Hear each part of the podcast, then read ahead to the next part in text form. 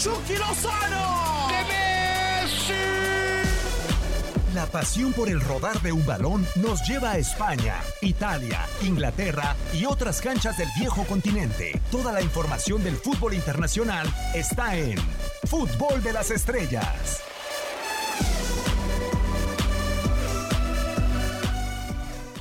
De día, de tarde o de noche, en cualquier día que nos eh, pueda sintonizar a través de las diferentes plataformas de TUDN Radio. Un servidor Diego Peña, esta es una nueva emisión del podcast de Fútbol de las Estrellas y ahora en el mundo del fútbol europeo se ha puesto de moda una frase, una palabra muy interesante, el fondo de armario. Y vaya que tenemos fondo de armario, seguimos dándole rotación a este podcast con dos personalidades muy interesantes, muy reconocidas. Y la primera de ellas le quiero dar la bienvenida, nos había tocado en, en Fútbol Internacional, Francisco Javier González. Francisco, con el placer de saludarte, ¿cómo estás? Igualmente, Diego, un placer, un placer este, este debut con ustedes, este, feliz de compartir y listísimos para cualquier tema. Totalmente de acuerdo, un eh, placer volverte a tener ahora por acá en la plataforma, pero del otro lado tenemos al pionero del ciberautógrafo, a uno de los eh, indicados de una de las nuevas corrientes del catenacho, creo yo, en el continente americano, mejor conocido como el rusismo, el ruso Samogilny ruso, ¿cómo andas? Un placer saludarte. Hola, hola, ¿cómo estás Diego? Un gusto saludarte a ti, a Francisco. Eh, sí, contento de estar con ustedes para hablar de fútbol y está mal interpretado el rusismo, ¿eh? está mal interpretado. Eh, creo que todavía no, no he dado en el clavo para transmitir lo que realmente es el rusismo, pero ahí vamos, ahí vamos. No es el nuevo catenacho, viejo, me estás matando. Tengo la sensación, Francisco, ahora que empieza la Premier League este sábado con el atractivo duelo entre Liverpool y Leeds United, entre Jürgen Klopp y Marcelo Alberto Bielsa, que en algún momento dijo la Premier, es que no, no tenemos la capacidad de esperar tanto tiempo para que nos caiga Messi o para que podamos contratar a Cristiano Ronaldo y, y los actores secundarios que pueden llegar a ser principales como Guardiola, como Klopp, pues que vengan a la Premier y, se ha convertido en la liga de los entrenadores, creo yo. Yo, yo estoy de acuerdo contigo, es, es la Disneyland de los entrenadores y también de los aficionados. Eh, eh, podríamos hacer un ejercicio, ¿quién faltaría en la Premier League, ya, ya estando los que están?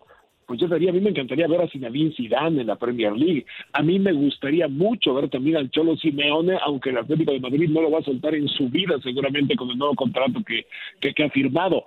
Sin embargo, fuera de ellos, yo te diría eh, que a mí me faltaba Bielsa a ese nivel, simplemente para comprobar teorías, para comprobar lo que ha sido la trayectoria de un hombre obsesivo, triunfador, nunca con grandes equipos, no incluyo la selección de Argentina, que sí es grande, aunque no le fue del todo bien con la selección mayor. Eh, sin embargo, eh, un, técnico que, que con poco ha logrado mucho ¿verdad? En, su país, después con la selección de Chile, en México hace muchos años que estuvo y no hizo nada mal su trabajo reclutando jugadores para el Atlas de Guadalajara y, y ahora con Leeds United, eh, sin resistir a esa tentación que tuvo Marcelo Bielsa, vieron un lugar donde, donde sea un idioma que él no conoce, que él no hablaba, un, fútbol que lo retaba muchísimo, pero yéndose, yéndose a la segunda división. Leeds, eh, con este regreso después de estar dos años a la Premier League, no es que vaya a ser grande, pero es que ya es un equipo tradicional.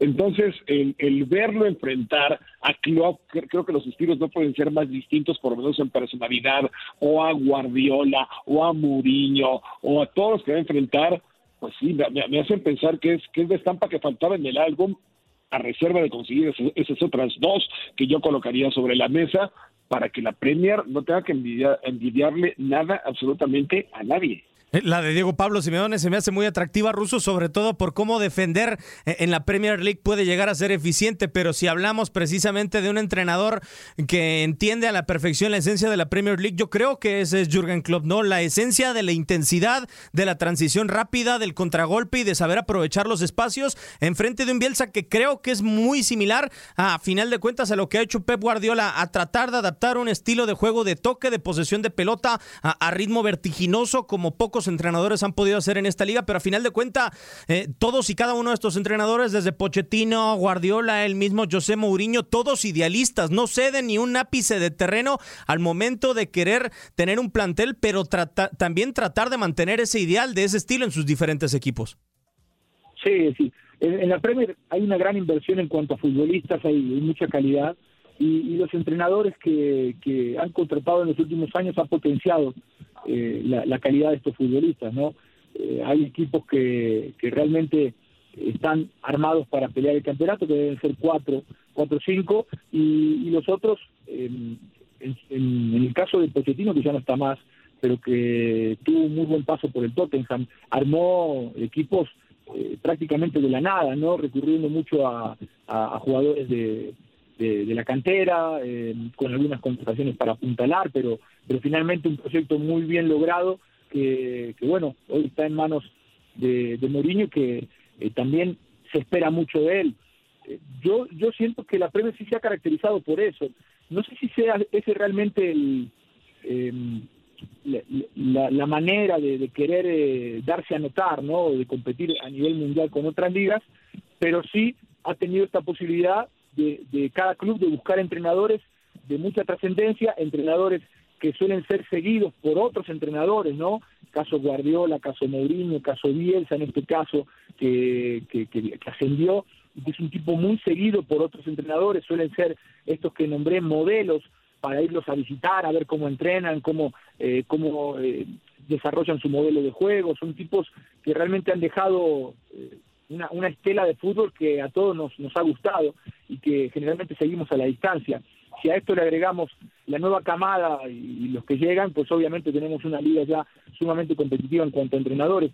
Yo creo que lo de Hansi Flick no puede quedar eh, eh, sin, sin mencionarse, porque lo que hizo esta temporada fue extraordinario con el Bayern, ha creado una máquina cuando parecía que ese equipo había perdido la esencia, lo volvió a posicionar en los mejores lugares, eh, y caray, se llevó la Liga, se llevó la Champions, realmente un, un, cambio abrupto un cambio muy notorio y que si bien es un entrenador que, está dando los primeros pasos ¿no? En, la, liga porque venía a ser de auxiliar, interino y, hoy está ya afianzado como, como el número uno en el Bayern, creo que hay que mencionarlo porque fue sorprendente y trascendente. Después, bueno, eh, yo creo que la Premier de Portilla, todos estos, entrenadores tendrán que demostrar que pueden competir y va a ser un espectáculo ver estos equipos en el campo, ¿no? Porque como dices, tienen mucha verticalidad, hay una gran intensidad y, todo el fútbol que, que suelen mostrar va mucho de la mano con lo que es la Premier eh, en sí, ¿no?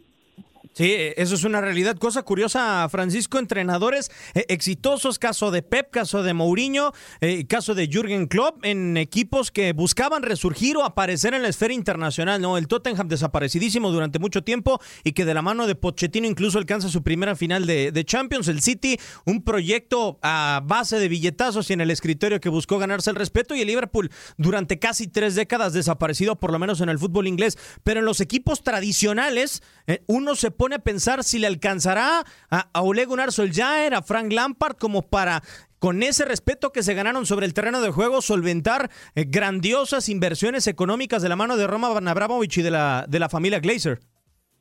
Sí, correcto, correcto. Tienen esa, esa, ese pendiente para esta campaña, pero fíjense, además, digo, incluso que hay otra cosa interesante en, el mercado europeo y en el mercado mundial en este momento. Eh, las principales eh, contrataciones de los clubes creo que son el mantener a sus técnicos, esos de los que estamos hablando, porque la mayor parte de las transferencias que hasta el momento se dan, por ejemplo, en la Premier League, son préstamos son no, no, no son compras directas, son dos o tres por equipos. Cuando a estas alturas la Premier League ya había roto el mercado. ¿Qué pasa con la Premier? Bueno, que tiene un decremento en los ingresos por los derechos internacionales de, televisión y, los clubes tienen menos dinero para poder operar. Eso que va a pasar absolutamente en todo el mundo. Entonces, es verdad, a, Guardiola le falta un año de contrato para terminar su compromiso con el City. No se descarta que lo pueda renovar, pero, pero por lo pronto tiene un año para ser campeón de Europa, siendo que eh, un equipo que vivía en, la, nada prácticamente, un equipo eh, que fue muy oscuro desde antes de, la inversión árabe que adquirió la franquicia, pues es el único que en toda la década ha podido eh, retener el título, es decir, ser campeón en dos eh, campañas consecutivas en la Premier League. Pero Liverpool vuelve a ser campeón de Europa, ciertamente, y el Manchester United, por ejemplo, en los pronósticos de The Guardian, que está en una en su acostumbrada presentación de clubes previo al inicio de la campaña y lo hace con, con, con, mucho denuedo, con mucha precisión.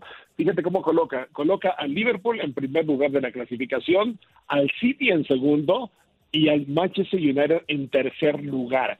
Eh, Solskjaer creo que ha, mejorado mucho respecto a un inicio muy dubitativo, pero a ver si le alcanza con el plantel para este para poder alcanzar a los dos grandes colosos en que ya se convirtieron, porque Chelsea lo va a intentar, creo que también, pese a que está llevando un montón de jugadores, otra vez varios de ellos a préstamo, eh, finalmente tiene que recomponerse, tiene que reconfigurarse.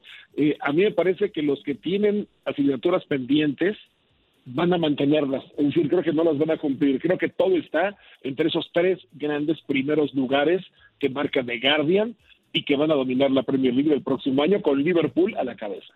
Y precisamente hablando sobre el tema de los eh, entrenadores rusos, sobre lo que mencionaba Francisco en esta última parte sobre la clasificación de The Guardian respecto a qué equipo está más cercano al título de la, de la Premier League, me gustaría saber tu punto de vista ruso eh, con las herramientas que tiene José Mourinho, ya lo habíamos platicado anteriormente, al tipo de seguro que no se le ha olvidado el fútbol, pero ¿cuán lejos puede estar José Mourinho de un título de Premier League y cuán lejos podría llegar a estar ruso de un equipo importante de nuevo José entendiendo que Tottenham, eh, cierto, estuvo cerca eh, o estuvo en una final de Champions League, pero que ha, por lo menos en la temporada pasada, dado bandazos.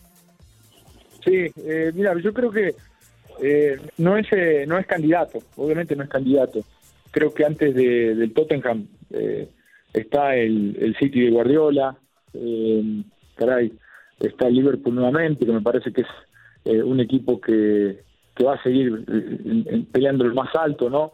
Eh, y creo que podría estar en un segundo o tercer orden, ahí eh, junto con el Chelsea, ¿no? El, United, hay que, hay que ver también cómo, cómo arranca, pero, pero no, no, lo veo como para pelear el campeonato, no lo veo con las herramientas.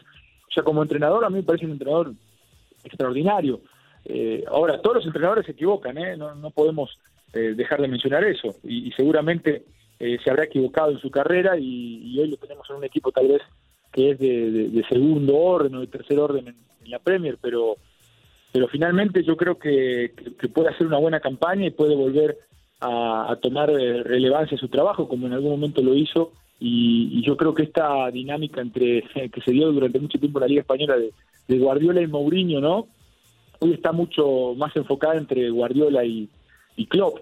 Eh, pero yo creo que ahí Mourinho también puede volver a, meterse y por más que hoy no esté en un equipo de esta relevancia como lo fue en Madrid en algún momento, eh, creo que es uno de los mejores entrenadores del mundo. Ya para cerrar prácticamente el tema, Francisco, en esto de la Premier League, la liga de los, eh, de los entrenadores, a mí me gustaría saber tu punto de vista. ¿Cuán, ¿Cuán complicado lo tiene José Mourinho entendiendo que ya tuvo una segunda etapa con el Chelsea, que ya pasó por el Manchester United, que ahora está en el Tottenham para volver a estar en un equipo importante de la, de la Premier League, la liga que, mejor domina? Y otra pregunta que me gustaría hacerte, eh, en esta liga, ¿Qué tan importante? ¿Cuánto incide? Cierto, muchas veces se dice el 30% de las victorias es de los entrenadores, pero en la Premier, ¿cuánto incide el eh, porcentaje de triunfo de un entrenador con su equipo y sobre todo pensando en el título? Pues, eh, pues pienso, Diego Russo, que este, sobre lo primero que dices, a ver, José Morillo tiene una, característica para mi gusto, es un lobo hambriento, e, e, es un hombre que no se conforma con, saciar el apetito, él siempre busca más, es altamente competitivo, eh, ha estudiado mucho. Y creo que dentro de lo que ha estudiado está su propio comportamiento y los errores que bien dice el ruso, como todo ser humano este, que los tenemos, pues él también, también suma los suyos. Y lo importante de los errores es saber qué haces con ellos. Eh, yo creo que Mourinho hoy está sí en, un impasse, en un equipo de menos posibilidades, no, no, no, no es el técnico como lo llegó a hacer en algún momento que podía llegar y exigir lo que se le pegara la gana, justamente porque tenía un crédito y si no pues rechazaba la oferta y iba a otro lado. Hoy, hoy Mourinho sí está en una etapa de, reconversión y creo que va a pelear, es decir, yo también creo que que no es todo nada del fútbol, no, es ser campeón o no ser nada. Creo que conforme Mourinho vaya eh, adelantando con todo ejemplo, puede meter a competencias europeas, le pueda pegar a los, a los grandes equipos eventualmente, creo que va a ir recuperando ese crédito y siendo Mourinho eh, en algún momento otra vez en, la punta de la cúspide. Creo que, que solo necesita tiempo y sabiduría para lograrlo el, porcentaje de éxito, caramba, qué buena pregunta y qué difícil respuesta. Eh, finalmente sí, se habla de que en, todo equipo de fútbol es ese 30% que tú hablas, Diego. Este, creo que hay gente que influye mucho más que el 30%. El Cholo Simeone me parece que tiene un, porcentaje más alto que el 30% con, todo lo que ha conseguido con el Atlético de Madrid, con su sistema y su fútbol monocorde, pero muy eficaz y, creo que algunos otros como Guardiola, este, pues teniendo a Messi aquí le damos más porcentaje en su época gloriosa del Barcelona, ¿no? Este, pensemos, pensemos que es esa que es esa tercera parte que excepcionalmente puede ser mayor o menor, pero que creo que en, un estándar general, este, pues me parece que es correcto, que está bien calculado. A, esperar entonces si incide o no la personalidad de un entrenador en esta nueva campaña de la Premier League que inicia precisamente este sábado 12 de septiembre. Eh, y ya para cerrar solamente despedimos eh, al eh, pionero del ciberautógrafo y también el máximo representante del rusismo ruso. Ojalá que esa corriente se pueda eh, de alguna u otra manera eh, plasmar sobre el mundo como bien nos has comentado que buscas que, que se pueda ejemplificar. Vamos, vamos ahí, vamos de, a poco sembrando la semilla y, en algún momento en la cancha, ¿eh? Aguas, en algún momento en la cancha, quién sabe. Bueno, y con todo y con el bar, ojalá que no sea que no sea muy complicado, Francisco, un placer como siempre. igualmente, ya con el tiempo iremos descubriendo si es corriente o, si es fina esa, esa del Un abrazo, compañeros. Un placer estar con ustedes. Totalmente de acuerdo. Bueno, ya escucharon esta nueva emisión del podcast de Fútbol de las Estrellas.